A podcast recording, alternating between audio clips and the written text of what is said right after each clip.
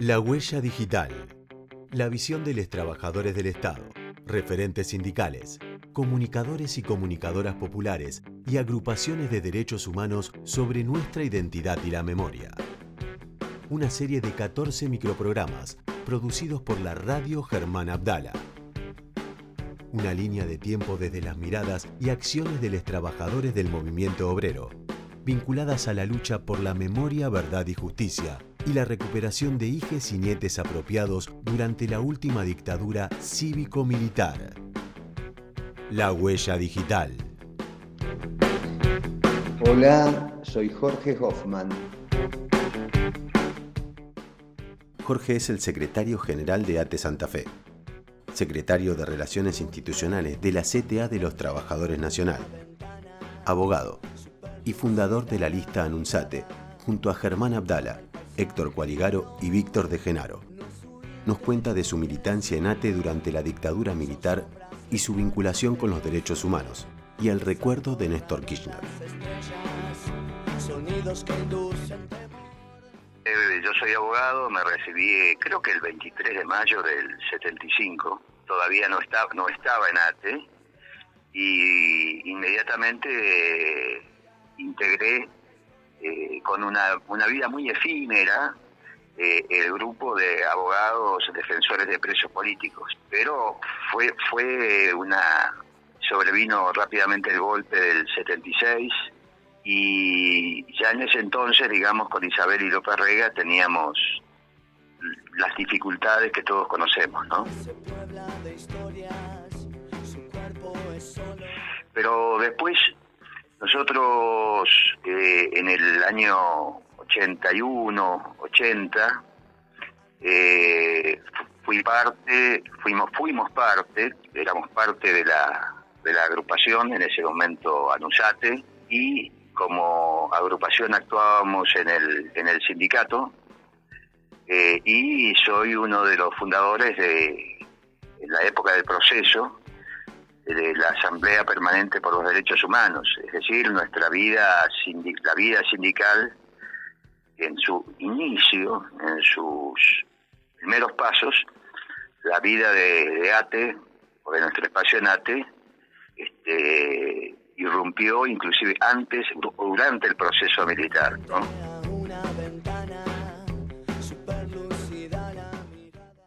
Y un recuerdo en el 81 por ahí, en la contraofensiva de, los montoneros, me acuerdo que cayó una piba al sindicato desesperada, pues no tenía lugar donde dormir, no tenía dónde ir y se dirigía al Chaco, así que bueno, la tuvimos que cobijar, encontrar un, lugar para que esté unos dos días, es decir, militamos siempre desde, desde ahí.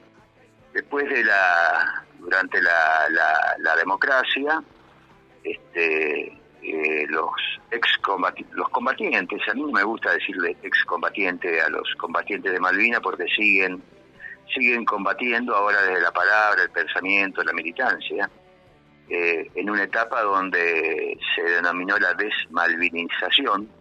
Los compañeros volvieron de la guerra, inclusive la democracia no le dio un lugar de reconocimiento, hoy lo tienen, este, sin ninguna duda, y lo tienen como parte inclusive de, política de Estado. Eh, eh, y ATE fue su, su lugar, se reunían en los, en los bares, en, sus casas, y en la década del 80 ATE le, dio un espacio, y esto este, lo, lo tengo muy claro porque es algo que tiene muy presente los combatientes uno de los primeros lugares que le abrieron las puertas. Eh, de la misma manera que también allá por la década del 80, principios de los 90, este, en los 80, también fue el espacio donde eh, se empezaron a reunir las madres de Plaza de Mayo.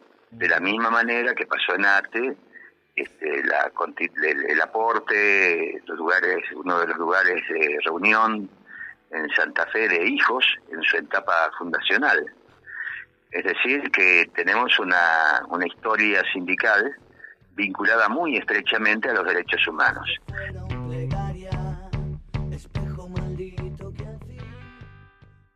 general la bandera de los derechos humanos ha quedado, han quedado en gran parte por la militancia, por la perseverancia, por la audacia en, lo que es nuestro espacio político, me refiero al, kirchnerismo, ¿no?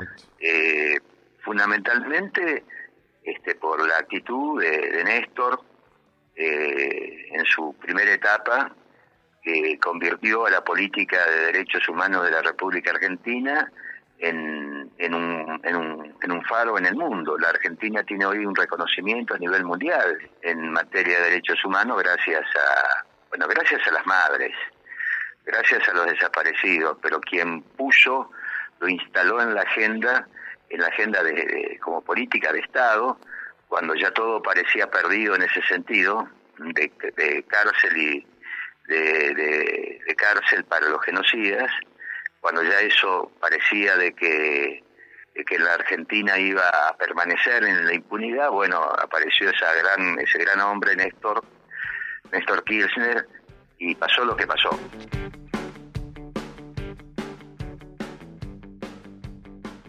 ¿No? El hecho de que el presidente de la nación, yo diría el compañero presidente, toma esa decisión, este, realmente parecía algo impensado, ¿no? Son cosas que se le que, que Néstor Kirchner eh, creo que muy pocos presidentes tenían la valentía, la convicción y, también esa la, valentía, la convicción y ese reconocimiento a las luchas que significó bajar el cuadro de, de los dictadores es un hecho que increíblemente, increíblemente, nuestra ATE nacional no lo dejó pasar como un hecho intrascendente. Pero fue un antes y fue un antes y un después, que nos cambió la vida, que nos cambió la vida porque este, sin Néstor quizás esto no hubiese pasado nunca y hubiésemos seguido llorando este, sin llorando la, los desaparecidos, este, eh, los que estuvieron presos, torturados, exiliados, hubiésemos sentido una sensación de derrota, ¿no? Y, y, Néstor nos salvó de esa derrota. También ese gesto de Néstor que yo lo reivindico, uno lo reivindica desde uno, desde el alma, desde las tripas, generó una, una escalada, digamos, fue tal vez, no el principio, pero un eslabón muy importante, muy importante de que hoy eh, todo el país enarbole estas banderas.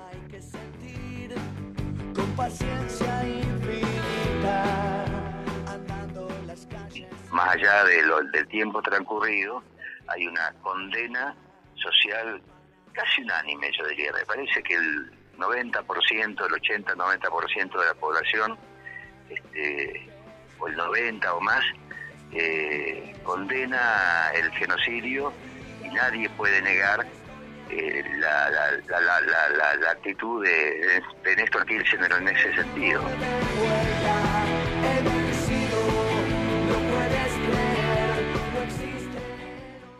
Y creo, para dar un, un salto histórico, que esta política que nosotros llevamos eh, era la política originaria de, de, Anusate, la política originaria con la que recuperamos el gremio allá por el 84. De lo que creo que hoy eh, nuestro espacio, la verde y blanca, es la que termina reivindicando esa política fundacional en ATE cuando la recuperamos. Esta, esta verde y blanca es lo mejor de, de Anusate, que, que, que, fue la agrupación con la que recuperamos el gremio en el, en el 84. Por eso creo que es muy importante que, hoy la verde y blanca eh, levante esas, esas, mantenga en alto esas banderas, de manera de también de sentirnos orgullosos como argentinos, como trabajadores y como sindicatos, que de alguna manera se cumplió ese sueño de no a la impunidad. La huella digital, una producción de la Radio Germán Abdala, con financiación FOMECA del Ente Nacional de Comunicaciones.